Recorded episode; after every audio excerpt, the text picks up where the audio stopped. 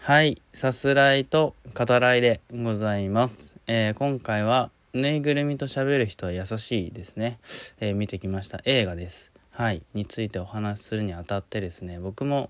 ぬいぐるみと喋るような感覚でスマホをぬいぐるみに見立ててね、あのなんでしょうね、名前何する？スマちゃんにしましょうか。スマちゃんに対してこう話しかける ように、えーお話できたらいいかなと思ってます。あのなので、ま映画についてお話もしますしそれを見ながら思ってる、まあ、自分自身が、えー考えてることですね。うん、そんなこともお話できたらいいのかなって、うんえー思いますね。なので、えっと、今回は、えー映画の前のちょっとした話ははしょってというか、まあ、一緒になっていくので先にあらすじ概要を引用させていただきます。おもろい以外いらんねん。君だから寂しいなど繊細な感性で紡がれた作品で知られる大前青の小説「ぬいぐるみと喋る人は優しい」を映画化京都にある大学のぬいぐるみサークル男らしさや女らしさというノリが苦手な大学生の七森はそこで出会った女子大生の麦戸と心を通わせる。そんな二人と彼らを取り巻く人々の姿を通して新しい時代の優しさの意味を問いただしてゆく。となっております。はいえっと監督なんですけど金子ゆりなさんですね。まだえっと28歳今年28歳になられる方ですかね。うん本当に、えーお若い、えー監督ですね。これからを担う、えー一人と言っていいと思いますしあの僕が最初に拝見した作品は「21世紀の女の子」っていうあの大和由紀さんのプロデュースした作品がありますね。あの多くの女性の監督が募って集ってね、えー短編を、えー撮って、まあ、それを集めた作品になりますけどその一編を、えー金子さん撮られてますね。はい。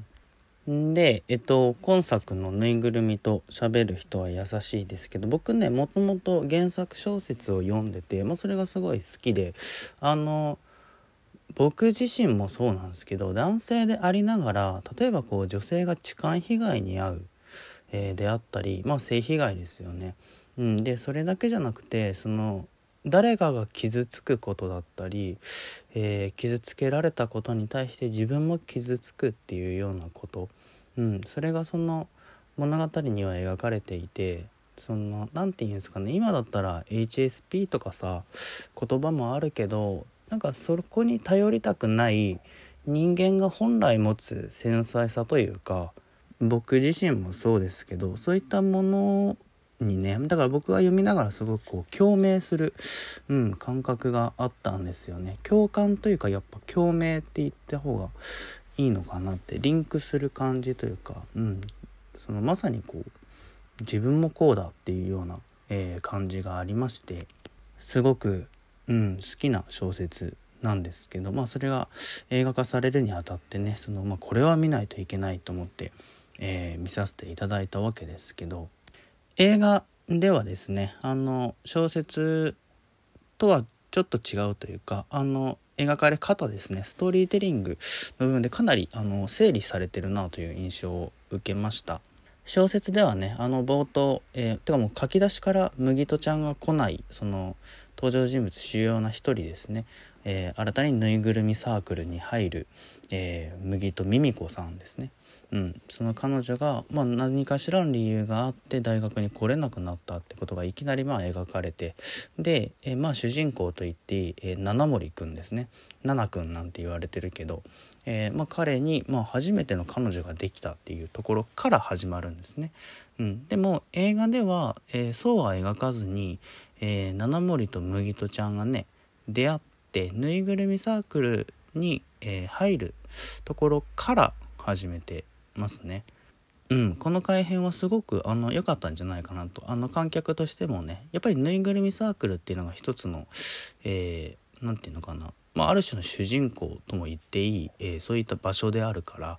うん、あのそういうふうに描いたっていうのは良かったのかなと思います。んでまあ原作もそうですけどかなりソフトな、えー、タッチで、えー、物語は進みますね。うん、なんだけど、えーと、だからといってこうふわふわっとした雰囲気だけのものなのかな。そういう映画なのかなって思ってたらまあもちろんそのぬいぐるみとねあの喋る部員たちっていうある種まあコミカルにも見えるような、うん、あのそういった、まあ、モチーフ、えー、ですけど、まあ、彼彼女たちがなぜねその話しかけるのか何を思っているのかって、まあ、見てるとそのだんだん分かってくる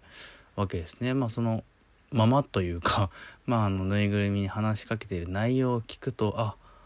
なるほどこういう考え方価値観や感性っていうのがあるんだなってこう知れてくるこれは人の思い、まあ、優しさであるとか何に人は傷つくかっていうね、えー、そういうことについてこう描いている作品なんだなってことが、えー、分かってくるかなと思います。でそのま劇中タラ山っていう先輩がねいますねなぜまあぬいぐるみサークルっていうのがあるのかっていう話をしますけどその自分たちはまあいろんなことにね傷ついたり、まあ、悩んだり迷ったりするとそれをあの人に向けて喋るとねあの知った人も聞いた人も傷ついてしまう可能性がある。だから、えー、ぬいぐるみに向かって話しかけるんだよっていうふうにね説明がありますね。でまあなるほど納得っていうのもあるけどそもそもねそっからしてすごく優しい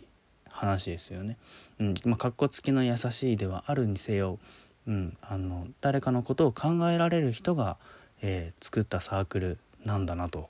聞くだにねこうこちらももだえてしまうようなそんぐらいこう優しすぎるよってねあの作中の白木、うん、のセリフ言いたくなるぐらいねそんな風に考えなくても大丈夫じゃないかって思いつつもすごくこう人のことを考えた思いやりに満ちた空間なんだなっていうことがま示されるわけで端々でね優しさゆえに、えー、まあ傷ついてしまうし人に言えないっていうことですよね。うん、あのそういったものを抱えている、えー、人物たちなんだなっていうことがこう見てると分かってくると。でも言えないっていうことは何かっていうねそういった、えー、ある種の物語的展開を見せますね、えー、映画でも、えー、原作の通りですね、え麦とちゃんが大学に、まあ、来れなくなるわけですね。その理由っていうのが、え示されないわからないわけでね。その作中の人物たちもそうだし、え見てるこちら側もどうしちゃったんだろうってねそれだけに、えなってしまう。で七森は、えまあ、心配するから麦とちゃんのねえ、家を訪れて、え、授業のレジュメをね、えー、外玄関の外に置いて、まあ、渡してあげたりとかそういうふうにこう心配、えしてたりすると。で、えまあ、クライマックスに行くに従ってその七森もその地元の、え友人たちとの飲み会で、まあ、これ本当に僕としては共感しますね。男ならではの会話中で、まあ、傷つく、えことがあり、えー、自分自身こう恋愛がそもそも人と同じようにできないんじゃないかっていう悩みをね抱えている中で、まあ、調子を崩してしまうと、まあ、そこからのねクライマックス、えー、ラストへの流れっていうのは是非本編を、えー、見ていただくのがいいかなと思いますけど要はそのぬいぐるみに向かっては話しかけられるけど、えー、実際その人にね話して相談してみないとわからないことであったり、えー、解決できないことであったり人に相談して聞いてもらえるから、えー、分かること、えー、変われることっていうのもあったりする。でも人に言えない。このバランス揺らぎっていうのが本当に繊細に描かれているしやっぱり人に話した方がうんいいよねっていうその抱えてるものをねちゃんと理解してもらえるよ。作中のセリフにある通り大丈夫なんだよ本当はっていうさ。だからちゃんと歩み寄ってねあの話してみてごらんっていう、うん、あの展開的にはそこに帰結していくしまあテーマでありますね。はい新たな時代のね、えー、それを切り開こうとする、うん、そういった作品になってるんじゃないかなと思います。で残り時間なんですけど、まあ、これに付随してですねその僕自身が思うことっていうのをその映画を見た感想としてお話ししていこうかなと思うんですけどこの映画あるいは原作のように、えー、何か感じたり、えー、考えている男性っていうのもきっと多いと思います。世の例えば性暴力に対して、えー、怒る、えそういった男性っていうのもちゃんとねこの世には、うん、いるんじゃないかなって思います。少なくとも自意識ではなくて僕はその一人ですね。で例えば「あいつエロくない?」とかそういった男性中で交わされるようなやり取りで本当に苦手でしたね小さい頃から。もううんざりする。うん、ぐらいでいまだにそういった会話少なくとも自分からはしないしあのされても「うん」ってこうまあ濁すような形で逃げるばかりですね。でやっぱりその自分自身傷つくんだよね。こればっかりはねやっぱ慣れないですよね。そういったその今の時代って言っていいか分かんないですけどあのそういった男性性っていうのも確実に存在しているんですよね。男性性を否定するんじゃなくて新たな男性像男性性ってものを見せることに、えー、意義があるんじゃないか意味があるんじゃないかなと、えー、自分自身考えているのでそれを踏まえてもねあの意義深い、えー、今回の作品だったと言えるんじゃないかなと思います。ぜひ